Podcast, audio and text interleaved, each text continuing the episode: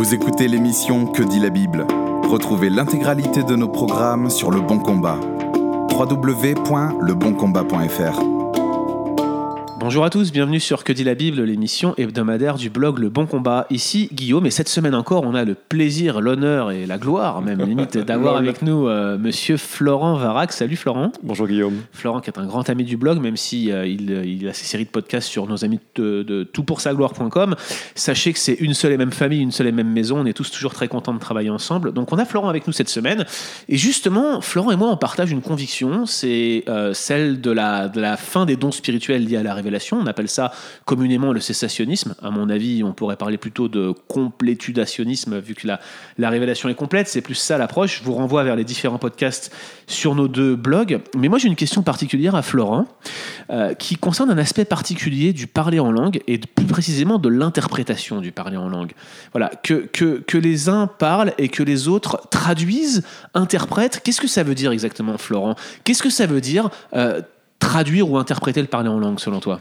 Voilà, merci pour la question, elle est notoirement difficile. et Oui, elle est dure. Elle est difficile et je voudrais souligner, comme d'habitude, qu'il n'y a que Dieu qui a raison hein, et qu'on est juste des serviteurs.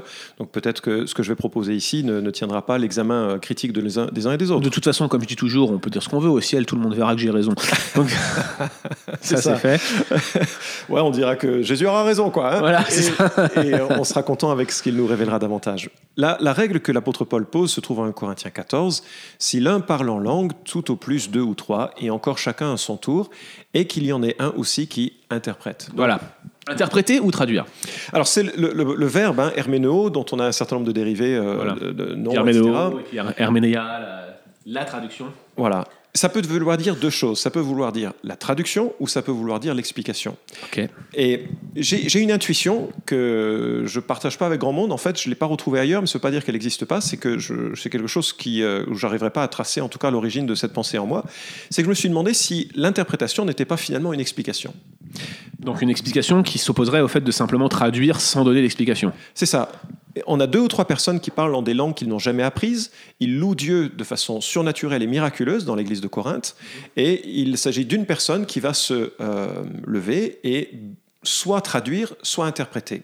Alors si c'est une traduction, c'est une, autre forme de révélation, c'est un autre miracle qui a lieu.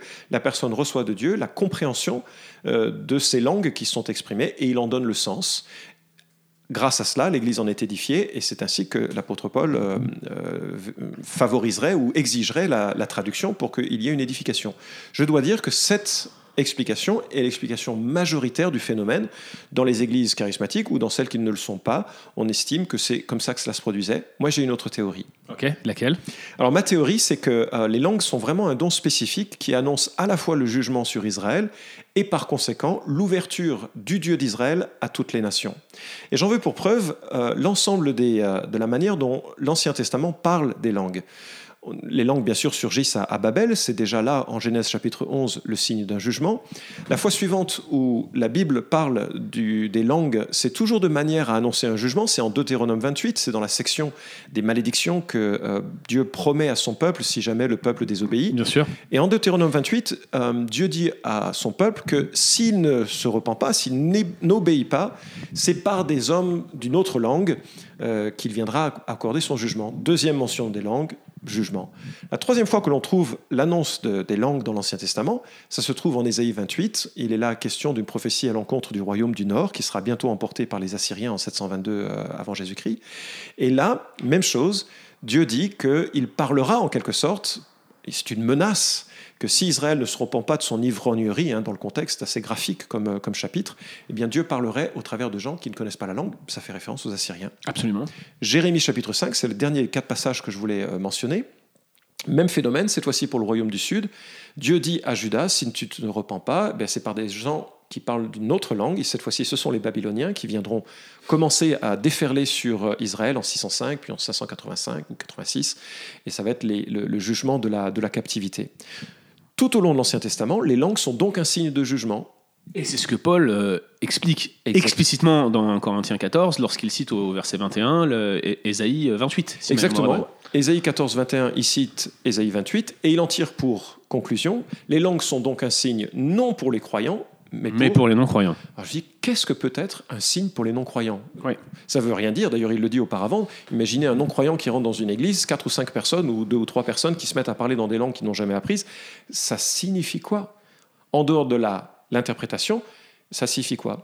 Or, qu'est-ce qui se passe à Pentecôte? On a un grand miracle, euh, on a 120 personnes qui sont réunies, le Saint-Esprit descend, c'est la, la Pentecôte, c'est l'inauguration, à mon sens, de, de l'Église euh, du Nouveau Testament. Donc, le Saint-Esprit descend, ils se mettent à parler en des langues qu'ils n'ont jamais apprises, et là, il y a une personne qui donne sens à ce qui s'est produit. L'apôtre Pierre se lève et explique, ces gens ne sont pas ivres comme vous le croyez, et il fait un long discours explicatif qui euh, se conclut avec cette interpellation que toute la maison d'Israël sache avec certitude que, euh, que Dieu a fait Christ est Seigneur, ce Jésus que vous avez crucifié. Les hommes sont très touchés et ils se repentent. Il y a 2000 conversions. Et à mon sens, nous avons là le paradigme euh, général du parler en langue. Des gens parlent en langue, ça interroge, et une personne interprète, c'est-à-dire donne le sens. Je ne crois pas qu'il traduisait.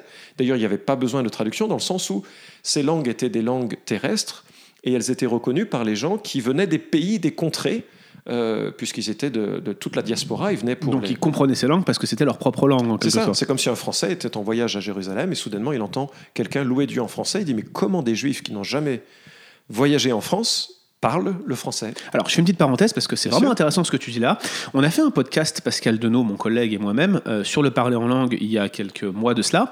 Et lors de ce podcast, Pascal arguait que euh, probablement la compréhension que les gens avaient dans l'auditoire lorsqu'ils ont entendu les langues de feu qui sont descendues était en soi un miracle auditif. Autrement dit, que c'était pas forcément une multiplicité de langues, mais qu'il y avait un miracle auditif dans la compréhension. Qu'est-ce que toi tu en penses dans cette perspective de, de compréhension des langues? Alors j'ai effectivement entendu cette interprétation, elle est, elle est légitime comme Tu l'as entendu de, de Pascal ou tu l'avais entendu par non, ailleurs je l'ai entendu par d'autres personnes. Je, entendu- viens d'enseigner en Afrique sur la, la question. Pascal, tu n'es pas seul. Pascal, si tu m'entends, tu n'es pas seul. Et en Afrique, quelqu'un m'a sorti effectivement cette, euh, cette interprétation. Mais je, je ne l'entends pas ainsi parce que ce sont, euh, ce sont pas c'était pas un miracle auditif puisqu'il est question que euh, euh, nous les entendons parler dans nos langues des merveilles de Dieu. Donc ces gens, ils C'est bien entendent. leur langue dans lesquelles ils entendent. C'est ça en fait. Exactement. Et c'est toute la puissance de ce signe, parce que euh, finalement, le, le Dieu d'Israël, c'est le Dieu d'une nation, d'un langage, d'une Mhm. culture. Et chose euh, incompréhensible pour les Juifs de l'époque, en tout cas ça a pris du temps pour qu'ils le comprennent, ce Dieu euh, d'Israël avait fait alliance avec Abraham pour que toutes les nations de la terre soient bénies par sa descendance. C'est le moment de l'accomplissement. Et quel meilleur et plus beau symbole de cette ouverture à toutes les nations que le parler en langue. Et le lang- les langues Ouais. attestent que le Dieu d'Israël est maintenant accessible à toutes les nations. C'est pas simplement réduit, restreint au, au peuple juif et à la langue hébraïque. Ainsi, le jugement d'Israël devient bénédiction pour les non-Israël, pour les païens. Et ça me semble être tout à fait le, le thème de Romains 9 à 11. Absolument. Euh, donc il y a une, une greffe un peu qui a été, qui a été faite des nations. Et, Ouais. et je me dis que ça, ça a du sens. Imaginez, hein, on se retrouve dans l'église de Corinthe, quelqu'un se met à parler en langue. On imagine, il, parle, il se met à louer Dieu en chinois, un autre se met à louer Dieu en, en arabe, un autre se met à louer Dieu en russe, je sais pas. Des gens s'interrogent en disant mais qu'est-ce que c'est que ce, ce bins? Parce que c'est effectivement incompréhensible. Et quelqu'un se lève et dit ben, ce qui se passe là n'est pas incompréhensible. Le Dieu d'Israël, euh, qui s'était manifesté au travers d'Abraham, au travers de Moïse, au travers de David, ce Dieu d'Israël, il a fait alliance euh, en Jésus-Christ pour que toutes les nations puissent obtenir le pardon et la relation à Dieu. Ouais. Le Dieu d'Israël n'est plus seulement réduit à un peuple et une nation, il est acc- accessible à toutes les nations. Ce- ces langues-là sont le témoignage, cette attestation de l'ouverture à toutes les nations. C'est pourquoi l'apôtre Paul insiste en 1 Corinthiens 14, les langues sont un signe non pour les croyants, donc ça ne peut pas être un signe de maturité spirituelle, ça ne peut pas être un signe d'un éventuel baptême de l'esprit. Ouais. Les langues sont un signe pour les non-croyants qui, sont, qui forcément se disent Waouh, Israël est jugé à cause de son incrédulité. C'est tragique pour eux, il faut prier pour les juifs, mais c'est une ouverture pour moi qui peut être maintenant greffée sur les promesses spirituelles faites en la Nouvelle Alliance en Jérémie 31, en Ézéchiel 36. Ok, donc si je comprends bien l'argument euh, sur l'interprétation en elle-même, quand on prend acte 2, finalement, il n'y avait pas de nécessité de traduction, chacun comprenait dans sa propre langue ce qui était dit, donc pas de problème de compréhension, en tout cas, de, ce qui était dit, mais le problème de, de- d'interpréter ces mystères était complet et entier, et c'est pourquoi Pierre se lève et fournit la herménéia de tout ce qui vient de se passer, l'interprétation de tout ce qui vient d'être dit en langue. C'est Exactement, c'est tout à fait ça. À mon avis, c'est le paradigme central, c'est le modèle de, cette, de l'utilisation des langues et de, leur euh, interprétation. Et je remarque que quand euh, la deuxième fois que l'on a le parler en langue en acte euh, chapitre 10, hein, on ne l'a pas en acte 8, en tout cas ce n'est pas mentionné, mais en acte chapitre 10, première conversion des païens, Corneille, le Saint-Esprit descend sur tous ceux qui écoutent Pierre, et ils se mettent à parler en langue, et Paul, euh, pardon, Pierre en conclut que le Saint-Esprit est descendu sur eux comme au commencement avec nous. Excellent. Et donc on voit que c'est vraiment une, euh, un signe qui atteste de quelque chose en lien avec les non-croyants. Et, donc, c'est véritablement le signe pour les non-croyants que quelque chose a lieu qui va d'Israël à toutes les nations. C'est un signe, euh, bah, comme tous les, tous les signes, ce sont des, des poteaux indicateurs. Je ne dis rien de plus, c'est déjà énorme. Mais des poteaux indicateurs, ils pointent une euh, réalité euh, qui dépasse l'événement lui-même. Le troisième parler en langue, c'est la même chose. On est là devant les disciples de Jean-Baptiste. Ce sont les croyants de l'Ancien Testament qui sont encore en marge de ce processus de renouveau et de changement. Et je crois qu'avec Acte chapitre 19 et le parler en langue de ces euh, disciples de l'Ancien Testament, les disciples de Jean-Baptiste, nous avons achevé là la transition qui va de, de, de Malachie en quelque sorte à la Nouvelle Alliance. On est passé de l'ancienne alliance à la nouvelle alliance, alliance inaugurée en Jésus. Eh bien, merci pour ces explications éclairantes. C'était, euh, pour le moins qu'on puisse dire, une interprétation qui nous sied bien, à nous, au Bon Combat. Merci beaucoup, frère, et puis on se donne rendez-vous très bientôt. Et nous, on vous dit rendez-vous la semaine prochaine, chers auditeurs, pour un nouvel épisode de Que dit la Bible. Merci, Guillaume. Merci d'avoir écouté cet épisode de Que dit la Bible. Retrouvez l'intégralité de nos programmes sur Le Bon Combat. www.leboncombat.fr